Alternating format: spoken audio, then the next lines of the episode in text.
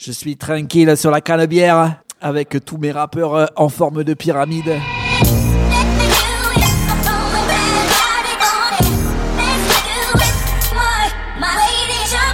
Bonjour, bonsoir à tous, c'est Mehdi Maizy et je suis très heureux de vous retrouver pour un nouvel épisode de No Fun. Le disque dont on va parler commence avec un sample de Rakim et des scratchs. Il se poursuit avec une référence d'Akhenaton au premier album de Biggie, convie Nutty sur un morceau entre rap et reggae, apostrophe la classe politique et les médias, comporte 19 pistes et y voit Shuriken multiplier les métaphores alimentaires. Pas de doute, il s'agit bien d'un nouvel album d'Ayam. À l'approche de la cinquantaine, les membres du groupe marseillais auront au moins réussi à prouver quelque chose. On peut avoir un demi-siècle et toujours être de gauche. Et ça, c'est un vrai tour de force. Mais plus important, 26 ans après sa première trace discographique, le groupe est-il toujours aussi pertinent dans le monde de Joule, SCH et PNL Sommes-nous capables de dire du bien de Marseille après ce qui s'est passé il y a deux jours en Champions League? On en parle aujourd'hui avec Aurélien Chapuis qui est le Captain Nemo. Hey, salut Ça va? Ouais, ça va, ça va. C'est un grand Marseillais, toi, dans l'âme. Ah, pire que le katana. Raphaël Dacruz. Salut Mehdi. C'est parti, I am dans nos fun, c'est tout de suite. À leur guise, fasse le beau, donne la patte et la ferme sans dire un mot, ils rapportent la balle. Quoi? Est-ce nos écrits qui gênent? Est-ce une question de gêne? Une culture indigène qu'ils voient comme une chose indigeste Non désolé, y a pas de gun sous ma veste Juste un cœur qui bat, qui ne veut pas Un extrait donc du dernier album d'Ayam qui s'appelle Révolution avec un jeu de mots rêve révolution. Euh, C'est le bordel déjà. non mais Nemo, att- eh, Non, non, Nemo, hein, s'il te plaît. Euh, donc on va commencer par le commencement et je vais vous demander euh, très simplement votre avis sur ce dernier album d'Ayam. Euh, et je vais commencer avec toi Raphaël. Ok, très bien. Et ben on Parce que j'ai un peu peur de. de- T'as peur de la vie de Nemo J'ai un peu peur de l'autre. Euh, Sur le premier morceau qui s'appelle Depuis longtemps, Akash, il a cette phrase où il dit Nous orthodoxes aujourd'hui, hier et demain. Et après, un peu plus loin, il dit Trop tard ne serait-ce que pour songer à changer. Bah, en fait, voilà, je pense que ça résume très fini, bien on l'album. peut, on peut y aller. On peut, Exactement. on peut y aller en fait. Euh, Akhenaton a très bien résumé en fait ce- cet album d'Ayam. Euh, en fait, Ayam, c'est un peu comme comme ton daron ou ton oncle qui, qui ont leur, leur routine, leurs habitudes, bonnes ou mauvaises, et qui disent ah, je suis trop vieux pour changer maintenant. Bah en fait c'est ça. Donc cet album, il a les mêmes qualités, les mêmes défauts que euh, que les, les deux derniers albums d'Ayam. J'exclus Art martien et Ayam. donc, voilà, euh, j'exclus euh, saison 5 puisque pour moi c'était euh, clairement un faux pas là pour le coup. euh, ils sont ils, ils ont trébuché, ils sont ils sont tombés euh, sur ce coup. tout n'était pas à jeter quand même. Et vra- vraiment moi à part une autre brique, cet album je, le- je le trouve vraiment C'est pas le sujet donc. euh, mais-. Euh, c'est un album trop long, celui-là encore une fois Révolution, il fait Il fait 19 titres. 19 titres. ouais. Mais Et c'est euh, pas des morceaux courts en général. hein. Absolument, et je me souviens, moi, et ça, ça- en fait, ça, ça reflète aussi, je pense, leur, leur manière de voir les choses. Je me souviens, moi, d'une interview de Shuriken Ouais. à l'époque, avant Mm. de sortir son deuxième solo, mal, qui ouais. disait en dessous de 15 titres ou de 16 titres, c'est une enculerie. C'est le terme qu'il avait dit. C'est que pour lui, dans leur manière Ouais, de voir les ça. choses, les albums doivent euh, contenir entre 15 et 20 faut, morceaux. faut quoi. remplir le CD, tu vois. Il y a 80 minutes de gravable sur un CD, pour eux, pour eux il faut que ça se remplisse. quoi. Exactement. Mais franchement, là, je trouve ça beaucoup trop long. Il y a beaucoup de morceaux euh, qui, à mon avis, auraient pu être euh, tout simplement retirés de la tracklist. Notamment des morceaux où ils essaient de faire des trucs un petit peu plus euh, péchus, brutal en quelque sorte. Il y a le morceau Faya, par exemple, avec Lino. Avec Lino, ouais. Putain, moi j'étais content quand j'ai vu Lino sur le truc parce que j'ai des souvenirs d'Akash et Lino par exemple sur la Ah. compilation euh, L'art de Première la guerre, Classe. sur l'art de la guerre, sur première classe. Voilà, je me souviens du remix d'Akash aussi, il y avait Lino dessus qui faisait un couplet incroyable. Enfin, j'avais de très bons souvenirs et là le morceau le beat en fait est un pétard mouillé Là, incroyable. ça fait un peu Expendables, mais en version un peu Ouais, fini. ratée, Ouais, quoi. franchement- Sur ce morceau, en tout cas. Euh, Il y a les morceaux justement avec des influences reggae comme Ils ne savent pas, Terre aride, je les trouve vraiment pas forcément réussis. Et euh, par contre, les qualités de l'album, c'est justement là où, euh, où les deux rappeurs euh, font, font vraiment finalement du rap de daron. Et c'est pas forcément du rap, euh, quand je dis rap de daron, c'est pas forcément euh, un truc super moralisateur ou chiant, quoi. C'est vraiment des choses où ils sont très méditatifs, bah, comme sur Depuis longtemps par exemple. Moi, j'ai Euh, beaucoup aimé ce premier morceau depuis ouais, longtemps, ouais, qui est ouais, pour moi un des meilleurs morceaux de l'album. Moi aussi, je pensais que ça allait. Et euh, il y, a- il y a surtout un morceau qui s'appelle Grand rêve, grande boîte, qui est des singles. ouais, et qui Ouais. est vraiment pour moi un des meilleurs morceaux d'Ayam, même depuis très longtemps, où il il regarde dans le rétro sur euh, comment euh, comment on regardait leurs rêves d'adolescents et de, et de jeunes, euh, et comment finalement ils ont réussi à, à surmonter tous les bâtons dans les roues qu'on a, pu- qu'on a pu leur mettre. Et c'est vraiment un, un morceau magnifique, même musicalement, quoi. Avec aussi un morceau où le refrain est assuré par Shuriken et on sent chose qu'il avait commencé à faire depuis quelques années, où il, il chante, c'est-à-dire Ouais, qu'il a même réussi à Akash. moderniser, à gagner Ouais. en musicalité. Même sur, sur le deuxième euh, sur le deuxième refrain, c'est c'est Akash qui Ouais, c'est euh, Akhenaton qui, qui qui chante et c'est très beau en fait tous les deux. Ils, ils murmurent presque plus qu'ils chantent et c'est vraiment très beau. Euh, Il y a la lune, c'est le soleil des loups, chanson d'automne. Enfin, il y a plein de morceaux comme ça où, euh, où finalement euh, bah, ils sont un peu assis dans leur rocking chair. Je, grossis le trait évidemment, hein, c'est pas encore des, des grabataires. hein. Non, Mais, mais, oui, oui, tu vois, ils prennent le temps de regarder en arrière et en fait, qu- quelque part, ils distribuent juste des leçons de vie plus qu'ils essayent de faire la leçon et je trouve ça vraiment intéressant. Et moi, c'est ce que j'aime quand, quand c'est assumé chez eux. Moi, Ouais. j'avais, on, peut-être- aura peut-être un avis différent là-dessus, je crois, Raphaël, mais moi, j'ai plutôt apprécié le dernier album solo de Dakenaton qui s'appelle Je suis en vie. Pourquoi? Parce qu'il assume, c'est un album qui sort quand il a 46 ans et il n'y a pas de jeunisme. Contrairement Ouais, à ce que. Bien beaucoup d'autres rappeurs font, il, il t'a fait un disque de crooner, tu vois, c'est assis ça. dans son canapé. Ce que tu as dit, je pense qu'il le prendrait comme un compliment où il assume son âge, il assume le fait d'avoir des enfants, de, de voir des gens qui sont partis, de voir des amis à lui qui ont son âge et qui sont malades, etc. Et il y a quelque chose de très vrai et de très adulte et de très daron quelque part. Ouais. Mais c'est du rap de daron et je pense que c'est- c'est là moi quand ils font ça je trouve même si ça me parle peut-être pas directement je trouve qu'ils le font bien et c'est ce qu'ils doivent faire à mon avis Moi, je suis en vie, en fait, m'avait juste emmerdé musicalement. Ouais. J'avais juste trouvé ça un peu en dessous. Bah, là, là, là, là, ils, font, ils refont vraiment, je trouve, vraiment du, du rap. Quoi. Il, y a, il, y a beaucoup, il y a beaucoup de prod d'Imhotep, beaucoup de prod d'Akhenaton. Euh, je, trouve, que- je trouve ça plutôt bien. Et justement, ces, morceaux-là où ils sont plus, plus euh, méditatifs, plus posés, plus introspectifs, des- finalement, c'est des choses très, très simples. Euh, là, là, en fait, l'identité d'Ayam pendant très longtemps, ça a été des samples de soul très chauds, tu vois. Donc, pour eux, ça a été très compliqué, à mon avis, de gérer ces gestions de, de, de droits d'auteur sur les samples qui ont explosé. Akash le dit à chaque interview Voilà. ça, ça, ça leur a fait du mal Bien sûr. Et ça fait partie de leur identité artistique. Et et c'est pour ça qu'un album comme Saison 5, ça a été compliqué à gérer parce que c'est des sonorités électroniques, je trouve, je trouve qu'ils sont très mal, euh, très mal négociés. À partir d'Art Martien, ils ont réussi à trouver ce truc, à trouver ce son un petit peu chaud, justement, très organique, qui colle à Ayam. Et là, et là justement, sur des morceaux comme ça, c'est des choses très simples. C'est une ligne de basse, c'est quelques notes un peu planantes. Il y a un morceau qui, euh, qui s'appelle Paix, par exemple. Ouais. On dirait presque un morceau de Ali sur Que la paix soit sur vous, tu vois.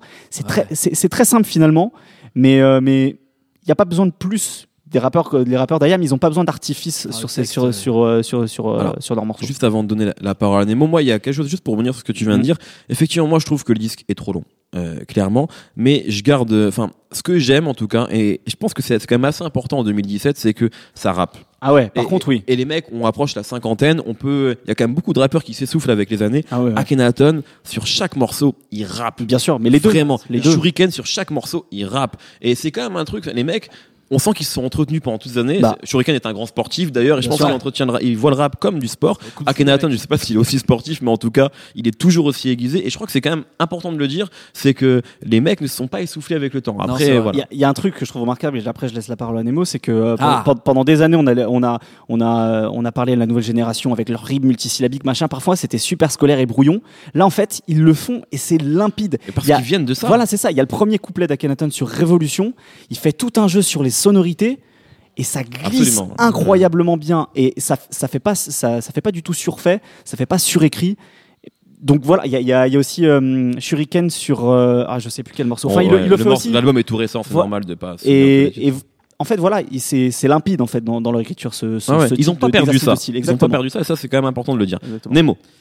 Bah ouais, vous avez résumé après tout ce que j'ai écrit sur mon petit calepin. En gros, euh, moi, le, le gros a un petit calepin, il est comme Ayam, il est à l'ancienne. Ouais, je, je suis grave à l'ancienne. T'es orthodoxe toi aussi. Je pense que c'est vrai que c'est le premier groupe, IAM, en France, à vraiment poser les bases de qu'est-ce que c'est vieillir dans le rap français, en fait. Absolument. Donc, euh, Tout en continuant à faire du rap français. du rap français, vraiment. Joe Star, Ouais, ouais. par exemple. ou- qui, qui essayent de, de, de se mettre à la page. Là, ils essayent pas de se mettre à la page. Ils, ils sont dans une continuité de leur histoire. Mhm. Donc, on a parlé de saison 5 où ils ont essayé de coller en fait un peu plus à l'actualité avec des morceaux euh, catastrophiques. Ils ont vu que c'était pas leur truc. Depuis, ils sont revenus à quelque chose, comme on dit, euh, qui correspond plus à du, à du rap de, de- d'anciens, du rap Ouais. de daron. Et ça, c'est bien.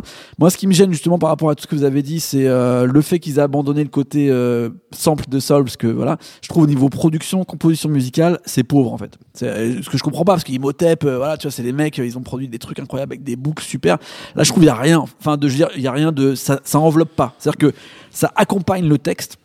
Mais il y a pas le côté euh, fort de tu vois tu c'est de la musique Enfin, tu vois pour moi le rap c'est une musique rythmique Mhm. d'abord et t'as un rappeur qui accompagne cette Ouais, t'as musique plus de mais, sortes de Seal Johnson vraiment- euh, qui viennent Non, enrober. euh, puis surtout tout, que c'est un même niveau ouais. Là, il y a les rappeurs qui sont vraiment au-dessus et l'instru quasi elle sert à accompagner les rappeurs un peu comme euh, une BO de film en fait. Et là-dessus, je trouve ça les en- ça les emporte pas et souvent ça les ça les enlève. Après, il y a quand même tout un côté scolaire qui reste. Là, on parlait de paix.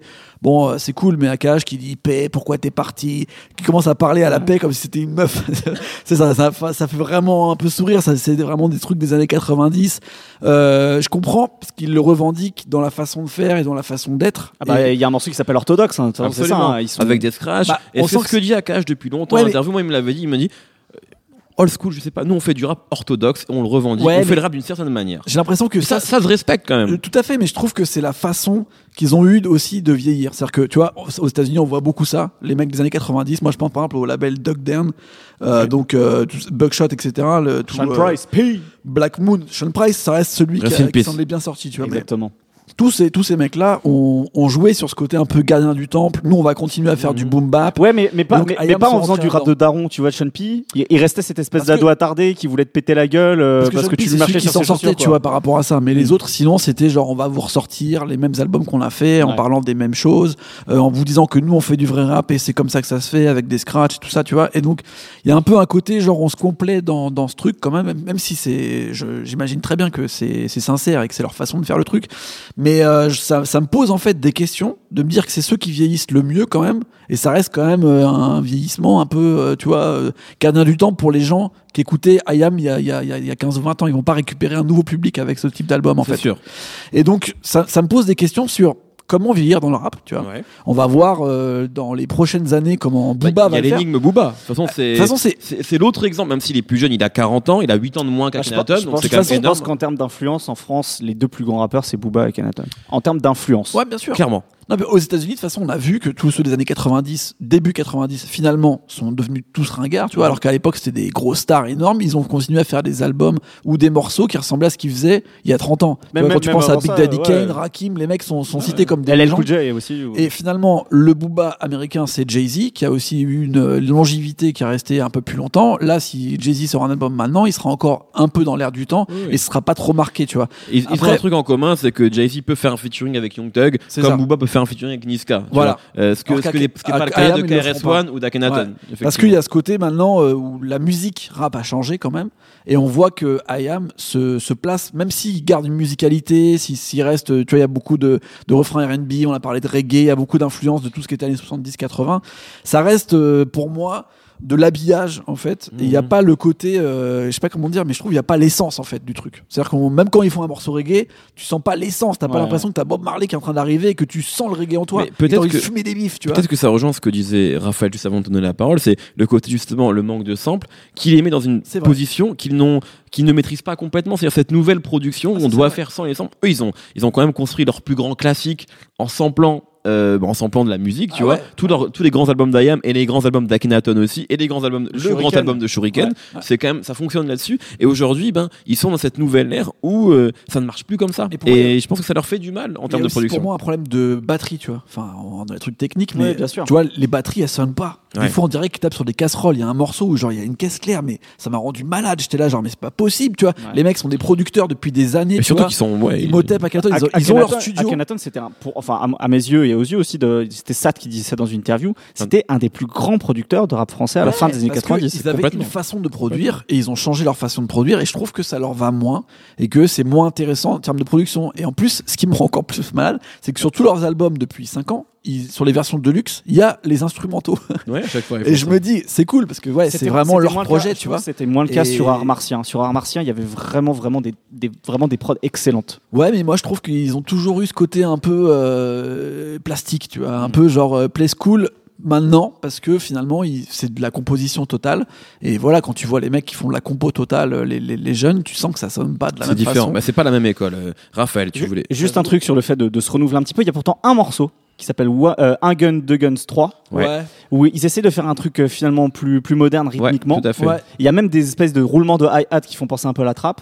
Et même, leur, même au niveau du flow, ils sont pas du tout ridicules. Ils sont bons. Ils arrivent Moi, à très bien se placer avec, avec là-dessus. des, avec, c'est pas encore du double time non plus, mais ils arrivent quand même à faire des, des, des très bons, des très bons trucs sur les syllabes machin, et ils sont pas ridicules, Non, mais et ça sonne pas comme une copie, tu vois, non plus euh, de, de tendance Ouais. américaine. Il y a vraiment, enfin, pour le coup, tu vois, c'est un morceau qui dénote un peu dans le reste, mais qui, euh, mais qui, qui sort pas complètement du lot non plus, quoi. Ah, puis c'est vrai, truc- ce truc qu'on peut dire à fond, c'est qu'il y a aucune feignantise, tu vois, c'est du- c'est du vrai boulot, Ah oui, oui. la musique, euh, ça rappe vraiment, il y a du taf, on sent que même eux, ils, ils continuent à progresser au niveau de leur façon de, de décrire et leur Ça, façon quand de même poser. étonnant. Et ça, ça veut dire qu'ils continuent et quand ils disent voilà, euh, nous on n'arrêtera jamais, on a encore des choses à dire, on a encore envie de rapper et ça vient, on, on sait pas d'où parce qu'on commence à vieillir, mais on a envie de le faire. Et voilà, Ayam euh, sur scène, c'est encore un truc énorme. C'est quand même une famille, c'est-à-dire que c'est des mecs qui sont ensemble depuis euh, 20 ans. Euh, tous les Bah, groupes 30 se sont peut-être. pris la tête, Plus, euh, ouais. se sont tapés, se sont embrouillés, n'importe quel groupe. Il y a une embrouille avec Freeman quand même. Ouais, mais bon, Il faut voilà. ça c'est vrai. Après, ils étaient 6. C'est un 6 c'est personnage, beaucoup. c'est un personnage, un personnage peut-être à, part, tu vois. Ouais, mais ouais. le fait que Akhenaton, Shuriken continuent à rapper ensemble euh, et, Et un dans un, dans un Quand truc tu de les vois famille, en interview ensemble, il y a quand même un truc où les mecs ils se connaissent, ils s'apprécient. Et se lancent des regards tout le temps. Il y a des regards complices. Mel Gibson et Danny. Glover, sauf qu'ils ont le même âge, donc ça, marche moyen. Tous ensemble. Récemment, je les ai vus dans le quotidien. Il y, avait, tout le monde et ils, ils se lançaient des regards comme ça à chaque fois. Tu sentais et ils se que connaissent par cœur. ils- ça les faisait, ils rigolaient rien qu'en un regard. Donc c'était Ouais. plutôt, c'est plutôt attachant en fait de voir ça. Complètement. Euh, grosso modo, si on doit résumer un peu le disque, un trop long. Tu voulais dire quelque chose, Raphaël Bah, il s'appelle Révolution. Il n'y a pas de grande révolution justement. Ouais, exactement, c'est vrai, c'est vrai. rêve, évolution, prose, élite, les mecs, bon. euh, pff, Ah, je parle de, quoi, l'émission de la semaine dernière avec Medine. J'avoue que moi aussi je suis un peu comme toi, je suis pas grand fan de ces jeux de mots, mais euh, je salue quand même la mise à jour de, de ces rappeurs-là qui, vrai, euh, qui, qui ne sont pas ridicules. Honnêtement, on a Non, vu non, beaucoup non, des sûr. rappeurs qui reviennent, rappeurs qui essayent de se mettre à jour. Et peut-être que finalement, la, la, la recette pour des rappeurs comme ça, c'est pas de faire du jeunisme, c'est au contraire de, de, de comment dire, capitaliser sur leur identité, sur ce qu'ils savent faire, Mhm. tout en sur certains morceaux, certaines pistes, comme tu viens de le dire, euh, un Guns, deux Guns 3, euh, peut-être de proposer autre chose. Puis les fans Euh, d'Ayam vont, tu vois, vont kiffer. Bien sûr, ouais, ouais, Ils vont pas être déçus et de ça ça, fait quoi. et IAM faut quand même le dire moi c'est ce qu'ils disent à chaque fois chaque interview ce que m'avait dit Akhenaton il y a pas il y a pas eu un mois depuis euh, je sais pas le début des années 2000 où les mecs n'ont pas fait de concert Bien ils sûr. sont tout le temps en concert donc Et là puis- ça fait et- des nouveaux morceaux Ah, pour le sûr. répertoire Et puis ils ont une vraie, une vraie base de fans et puis ils sont rentrés dans la culture populaire française. bien sûr On, on voit des mecs comme François Barouin ou le président de l'OM rapper Ouais. leurs couplets, tu vois. Donc c'est euh, vrai ils sont complètement rentrés euh, au même titre que n'importe quel chanteur de variété. Est-ce que vous pensez que les ministres dans 20 ans ils rapperont du PNL Ah, c'est pas improbable. C'est possible. Ils chanteront comme ça. je le, je le souhaite je le Je souhaite vis- très Je veux du L, je veux du V, je veux du G pour des sapés taracli. pas mal. Serait pas mal. Euh, on écoute un court extrait et on parle notamment de la carrière des membres d'IAM. Dis-moi, je repensais le soir de mon premier essai. 11 ans avec ma fiancée, 11 ans à peine l'embrasser, pensée immaculée. 10 ans après, je pressurise les sœurs innocentes en leur cœur car l'agressivité m'a acculé. La monotonie scolaire vite évacuée. J'ai joué au con, j'ai gagné, parlons de moi en termes street miraculés. Étonnant comme je kiffais avec une balle de cuir. Maintenant, les soirées champ m'emmerdent à mourir. Rendez-moi les rampes de spot dans les garages. Piste 8 de l'album Soul Invictus, Quand ça se disperse. Mon morceau d'amour, c'est mon morceau préféré de rap français de tous les temps. Je, parce dis. que je pense je me suis endormi là-dessus Ouais. Pendant des années. Je me suis réveillé là-dessus pendant des années. Ah, J'avais envie. C'est un peu une victoire pour moi d'écouter ça aujourd'hui, tu vois. Ouais. C'est très important. C'est marrant, je pense qu'on a chacun un album préféré de d'Ayam ou des membres d'Ayam. Euh, moi, c'est vrai que je suis époque Metekemat. Mais, Donc, mais euh, moi aussi, hein, enfin, tu vois, vraiment, quand c'est sorti, genre, moi, j'étais pas à Marseille. bah, parlons-en, parlons-en. Tiens, voilà, parce que tu me fais la transition. Ouais. Justement, moi, je voulais qu'on revienne aussi sur les carrières euh, solo des membres, des membres d'IAM. Ouais. notamment Akhenaton qui a été le qui était le leader d'IAM on va pas se mentir sûr, et qui est le premier à être parti en solo notamment avec ce disque Metek sorti en 95 vas-y euh, Nemo Bah ouais, pour moi, ça a été vraiment la, un, peut-être un des albums les, les plus importants. Et d'ailleurs, ce qui m'a, en fait, j'ai réécouté là, il y a pas longtemps, et donc euh, j'ai fait une analogie qui est assez euh, étrange, mais qui revient assez souvent.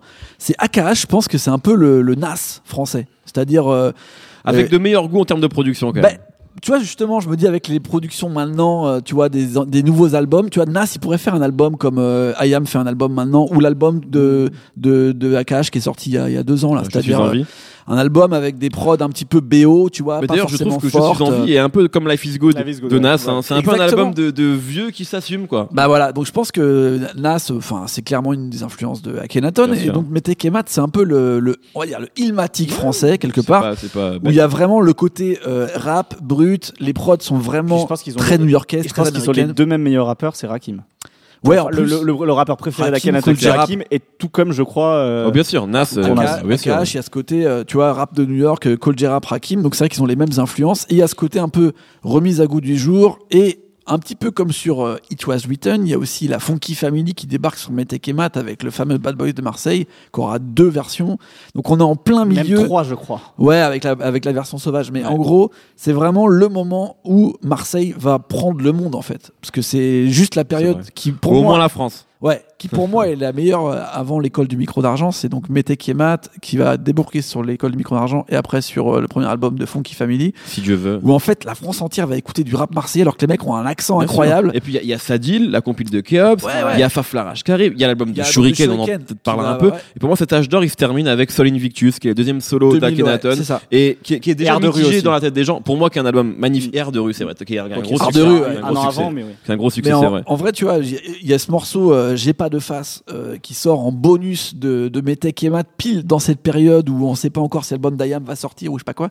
qui résume bien euh, ce qu'était euh, Akhenaton et à mon avis Ayam par extension à ce moment-là, c'est-à-dire euh, une sorte de storytelling de personnage où il se prend euh, dans, dans, dans le milieu d'un peu d'un d'un gangster pseudo-italien mafieux ouais. qui vend des disques et en même temps on pense au spectre, on pense à James Bond, on pense à tout ce qu'ils vont mélanger pendant toutes ces années où ils vont mettre toute leur culture cinématographique, on n'a pas parlé mais il y a aussi un truc qui reste dans tous les albums d'Ayam et dans tous les, les trucs, c'est les extraits de films. C'est quand même eux Vrai. qui ont ramené ce plus de ce truc comme ça qui était déjà un peu chez les Américains mais là encore dans le dernier album d'Ayam il y a encore des quand le extraits Wu- de films. Quand le. Wu-Tang est arrivé avec ça, je pense que ça les a confortés de fou en Ah fait. ouais, ouais, Ouais, mais tu sentais qu'il y avait déjà ça, Ouais, il y avait euh, déjà ça, au fond dans leur, dans leur façon de, de voir le truc. Et, euh, et moi, ça reste parmi les albums qui m'ont le plus marqué. Donc Metek et Matt, l'école micro d'argent. J'avoue que où je vis, on a essayé de me le vendre pendant 15 ans. Donc l'album de De Shuriken. Ça, pff. Moi, euh, moi- moi- moi, j'avoue, je vais être un peu comme toi là-dessus. Non, je sais, je dirais Non. pas ça parce que c'est un peu un blasphème dans le rap français de oui, dire ça. ouais, mais bon. Euh, mais- C'est c'est pas mais- blasphème, moi je vais vous prouver. Voilà, bah, après je vais donner la parole à la fois. Moi, c'est vrai que moi, je suis un, un énorme fan d'Akhenaton. C'est un rappeur qui m'a, qui, qui a été important dans ma vie. Pour je pense gens, dans ma pense. construction personnelle, tu vois. C'est-à-dire qu'il y avait quand même quelqu'un qui est très jeune, à 25 ans, 26 ans, qui avait déjà une figure un peu de daron. On parlait de, Ouais. de lyrics de daron. En Ouais, fait, Akash a toujours eu ce la côté moustache, ça. sage. c'est peut-être la moustache. ce côté Moustache de Jean sage, Ferrat. ce côté presque parfois un peu moraliste qui, Ouais, qui sûrement devait en saouler quelques-uns, qui peut-être devait saouler les fans du ministère Hammer. D'ailleurs, ministère Hammer et Ayam étaient super proches et super potes. Il y avait un axe Sarcelles-Marseille Bien sûr. qui était, qui était très fort et qui était assez A- original. Akash a produit sur le premier album solo de, Il a, de, il, a de produit Passy. huit- il a produit 8 morceaux sur le, le premier album de, de Passy. Et Tentation. Stomy et Passy étaient sur Sadil. Ils sont toujours bien appréciés. Enfin, il y a vraiment Ouais, un ouais. truc qui les a liés. Alors que, franchement, on n'imagine vraiment pas Stomy et Akash ensemble. Surtout le Stomy de 95 et le. Akash de Ah, c'est 95. clair. Puis en Et pourtant, ils sont le devenus chaud potes. lapin. Et Akash, Ouais. pour, euh, pour euh, rebondir là-dessus, tu, tu dis, ouais, c'est vrai. En fait, il a toujours eu, on a toujours eu l'impression qu'il s'est servi du fait qu'il était en malaise. Je me rappelle d'un- live à Canal où il arrive avec son polo et tout, il savait Ouais, pas trop ce qu'il faisait. il était un peu en galère. Et en fait, il s'est servi de, de, de cette timidité, un peu de ce malaise sur scène, comme d'une d'une distance de euh, je suis un peu un daron déjà alors Ouais, que, ouais, que je suis jeune, tu vois. Peut-être qu'il s'est vieilli, ouais, comme, un- tu sais, comme, Sans, comme, sans faire exprès, tu vois. comme les mais- monos en colo, tu sais, qui se fait sa pour paraître plus vieux qu'ils sont. Et ben. Akash, il s'est laissé pousser la moustache. Et ça, C'est peut-être le marrant. mono du rap français. Parce que pour le coup, il, il s'est servi d'un truc qui était quand même presque de la non-attitude. Parce que parmi les, les rappeurs français de l'époque, on parle de Stomy, Passy, les mecs étaient à fond dans l'attitude, basket blanche et tout. Lui, il était pas du tout dans une attitude, il était que dans la musique. Mais en fait, il devenait un personnage comme ça qui était assez. euh, assez fort, assez étrange. Mais bon, c'est vrai que IAM, je pense que c'est la grande victoire du rap de nerd euh, Ah, en France. vraiment. Parce que clairement, les mecs ont des références euh, genre euh, de films tout le temps. c'est clair. Tu sens qu'ils sont pas genre rue, enfin ils sont rue mais pas d'une autre Pas- façon, pas tu de vois. film, hein, des- Et très des- écrit. Les encyclopédies, euh, les trucs, enfin tu vois, Beaucoup aller chercher les, voilà l'histoire, la mythologie. Ouais, euh, des et- philosophes. euh. ouais. Et ça, je pense que ça a marqué durablement l'écriture en France, parce qu'il y a, y a-. c'est non, même c'est resté tout le temps en fait. Enfin, je veux dire, tu parles de ça aux États-Unis, les mecs ils se foutraient de notre gueule. Il y avait bien des rappeurs entiers qui, qui parlaient de, de l'égyptologie Bah si, et de. c'est- Canaille Bus et c'est devenu des blagues en fait. Bah oui, c'est des rappeurs fout de leur trop gueule. Exactement. on- on dit que c'est bizarre. Mais par contre, alors et après, on, vraiment, on va donner la parole à Raphaël pour qu'il parle Pas un petit peu de Shuriken, qui a quand même été important. On parle beaucoup d'Akhenaton, mais ce que je reproche peut-être parfois à Ayam, euh, le pire reproche que je peux leur faire, c'est qu'ils ont justement c'est l'étendue de leur influence. Ouais, c'est que ce rap mélancolique, qui est l'apanage d'Ayam, notamment d'Akhenaton, qui moi, moi, je n'aime jamais autant Akhenaton quand il est mélancolique et nostalgique. Tous au milieu des cactus maroqueurs. Le problème, euh, morceau. le pro- et même sur euh, Soldat de Fortune, quand on a dit Malavita, enfin, Ouais. tu vois, il a toujours fait des choses comme ça. Le problème, c'est que tout le rap français s'est imprégné de ça, et que je pense que Akhenaton est le coupable de tout ce piano violon chiant, C'est mélancolique, triste que tout le monde a fait et a mal fait. Parce que eux, le faisaient magnifiquement bien et je pense que leur influence a été presque trop importante et qu'ils ont presque créé un monstre quelque C'est part. parce un peu comme Booba avec Temps Mort qui a créé toutes les mauvaises copies de Booba. Ouais, et ben et Shuriken ont copié, ont créé toutes les mauvaises copies d'eux qui faisaient du rap mélancolique euh, alors qu'ils le faisaient C'est mal et c'était devenu une mode. Tu vois, par rapport à ça, où cette période, euh, moi, je trouvais forte parce que ça rappait bien, tu vois, et que ça rappait, euh, genre, efficace, dans une ambiance un peu funky, tu vois. Bad Boy de Marseille, c'est un tube, on n'a pas envie de mourir, on n'a pas envie de, de- Ouais. de prendre un whisky et de dire, oh, ma vie, elle est dure, elle est mélancolique. Ouais. Il n'y a pas ce côté-là, tu vois. Et puis, c'est Et ils l'ont ça- perdu. ouais. Ils l'ont vraiment perdu et à chaque fois on dit ouais mais c'est parce que c'est l'ambiance Mob Deep dur et tout. Non c'est vrai que il y a ce côté où tout d'un coup ils ont fait que du piano violon et même ils ont emmené Funky Family là-dedans sur, sur les albums suivants. Ils ont emmené euh, même les psychiatres de la rime qui ont fait des clips après dans les hôpitaux et tout. Ouais, alors qu'à la base rime, c'était ça. ouais. à la base, toujours, c'est des groupes qui sont plutôt euh, funky, plutôt live, plutôt super efficaces et tout. Et c'est vrai que Marseille est devenu quand même le temple le, de la le mélancolie. temple de ce truc. Alors qu'il y a le soleil quand même, merde, les mecs. euh, mais après, il y a toujours une sorte de mélancolie très méditerranéenne C'est ça. Qu'ils ont incarné aussi. qu'ils ont Heureusement qu'il y a incarné. Bouga. Peut-être Raphaël, j'allais dire Akash. Peut-être Raphaël. Ouais, pourquoi pas. Euh, sur euh, peut-être ouais, on n'a pas beaucoup parlé d'Akhenaton. Peut-être sur Shuriken qui est sorti où je vis, qui est Ouais. vu comme un des plus grands albums de l'histoire du rap français. Rapidement là-dessus quand même. Bah, c'est également un grand album, donc il sort, il sort euh, deux ans après, non trois ans même. Il est sorti en quelle année en euh, Metekemat 97 si je dis pas de bêtises. Metekemat, il sort en quelle année? 95. Donc c'est en trois, c'est trois ans après, c'est en 98 qui sort au jeu. Ouais. Quelle, année, quelle année pour le rap français 97 Ouais, incroyable. C'est un super album parce que là où, où effectivement Akash lui va partir dans, dans, dans tout un tas de délires cinématographiques, euh, égyptiens, machin sur, sur Metekemat. Euh, au contraire, lui, euh, Sh- euh, Shuriken, il va, il va plus revenir à, à de bitume. D'ailleurs, dans un morceau, il dit, euh, il dit que euh, c'est un observateur, un mirador euh, qui observe la, Marseille quand, elle s'endort, etc. Et c'est vraiment ça, en fait, cet album. C'est un espèce d'album d'observateur euh, au coin de rue, en fait. Euh, Il y a un peu de storytelling avec un morceau comme, euh, comme euh, J'attends, qui parle d'un braquage raté, etc., qui finit en tôle, euh, qu'il qu'il attend sa son passage dans le couloir de la mort. Mais sinon, c'est vraiment ça. Il y a plein de morceaux où finalement, c'est c'est plein de tranches de vie qu'il observe. Euh, et effectivement, par contre, tout à l'heure, on parlait du côté un peu euh, violon, euh, piano-violon qui est ça, ramené. Sur ça. cet album-là, c'est vraiment ça. Là C'est où, chez- un peu de ça. là, là où chez Akash, il y avait plein de samples de soul. Tout à l'heure, on parlait de Bad Boys de Marseille. Bad Boys de Marseille, t'as Edwin Starr, euh, t'as Eddie Kendricks, enfin, des gros samples et tout. Voilà, c'est vois, ça. C'est a- vraiment des gros samples de soul. Là, c'est vraiment des, des samples en fait qui viennent de, de, de BO de films asiatiques avec beaucoup de trucs très mélancoliques. En fait, bah, Shuriken, c'est un grand fan de culture asiatique, mais pas seulement les trucs un peu folklo- folkloriques. Il fait, il fait des arts martiaux, etc. Mais lui aussi, il adore en fait tout ce qui est cinéma euh, coréen, euh, euh, taïwanais, enfin j'en sais Ouais, rien, tu vois, ouais, hongkongais. En fait, il adore tous ces trucs-là. Et en général, c'est des musiques très tristes qu'il y a dans ces films-là. Et c'est des trucs, le genre de trucs qu'il a été samplé en fait dedans. C'est pour ça qu'il y a ce côté-là. Mais ce qui en fait aussi un disque unique parce que parce que c'est pas de la musique classique comme on l'entendait, tu vois. euh, on entend, c'est pas du Mozart qui, qui a été samplé ou du Beethoven, tu vois, qui a été samplé des milliers de fois ensuite puis, derrière. tu vois, il y avait des singles. Il y a un single comme Les Miens. Ouais, Je trouve un morceau extraordinaire. Quand même, genre, ce qui a rien d'un tube et qui est devenu un truc qui, qui marchait, qui cartonnait. Bien tu vois, sûr. Puis Samouraï aussi. avec Akash, là, Manifeste. euh, Manifeste, ouais. Genre, euh, là, je suis retombé dessus, Ah, j'ai fait, bah, ah, ok. Ah, le couplet d'Akhenaton, je suis désolé. C'est de la chimie. C'est de la Ah, chimie. Avec le truc sur les chiffres et tout, Ah. là, les pourcentages. Ah c'est merveilleux. Ah, tu sentais qu'ils étaient vraiment sur. euh, ils marchaient sur la lune à ce moment-là. Est-ce qu'à un moment on va parler de l'école, les mecs Parce que quand même. Euh, on n'a pas le temps. Ok. Alors, je fais, juste un Mais truc. tu très- sais, on fera un rewind peut-être sur, sur l'école. Parce que Ah, c'est je les pense, 20 ans. c'est C'est les les 20 20 ans. ans, quoi. et quand même, là, il y a, il y a moyen d'en parler pendant, pendant des siècles quand même. Bah, d'ailleurs, on va sûrement continuer après. hein. Juste un, Pyramide. juste, juste un truc sur, sur cet album de Shuriken, il y a le morceau quand même Samouraï, qui est le premier morceau qui était le premier gros single. Bien sûr. Et c'est un, sample qui, c'est un morceau qui semble Bruno Coulet, qui est, un, qui est un compositeur de musique classique et de musique de film, avec lequel après ils vont collaborer énormément, Je notamment avait sur- apprécié justement comment Exactement. Il a euh, notamment sur euh, la sur Comme un aimant et ensuite sur l'album Revoir un printemps aussi où il dirige un petit peu Tous les orchestres euh, qui, qui Revoir un qui est l'album. de 2003, qui est, Exactement. qui est un vrai bon disque, euh, Ouais. je trouve, et justement qu'avait, ils avaient fait appel à, tout- à plusieurs orchestres, et l'album avait coûté pas mal d'argent. On le voyait dans, dans le BO, dans, Même la, dans la BO le de- DVD, pardon. de comme un aimant dans la BO aussi, il y a, il y y a aussi cette ambition de, de faire euh, un mélange avec euh, la soul, euh, Ouais. tout ça où ils Bah, avaient il a- vraiment il ramené invite un orchestre. Hayes, ouais, euh, il voilà. Billy Jackson, euh, Ouais, c'est incroyable. Et tu vois. là, tu sens vraiment, tu as la culture qu'ils ont entre euh, Keops euh, et tous ces trucs de funk et tout. J'ai envie qu'on fasse des émissions que sur Akhenaton. Ah c'est un vrai truc, mais tu vois, c'est ça que je retrouve pas. On pourrait Tu vois, parler de toute cette Sadil aussi. Sadil, retrouve les, prods de Keops aussi. Mais on se rend compte qu'en très, peu, en très peu de temps, ils ont fait énormément de choses. Malheureusement, on, est en train de déborder, messieurs. On était quand même là pour parler du dernier album d'Ayam. Mais vous nous lancez sur Ayam et on est inarrêtable. Rapidement. Hayes, hein, le dernier album. hein, il faut a le dire. il faut, faut le dire, effectivement.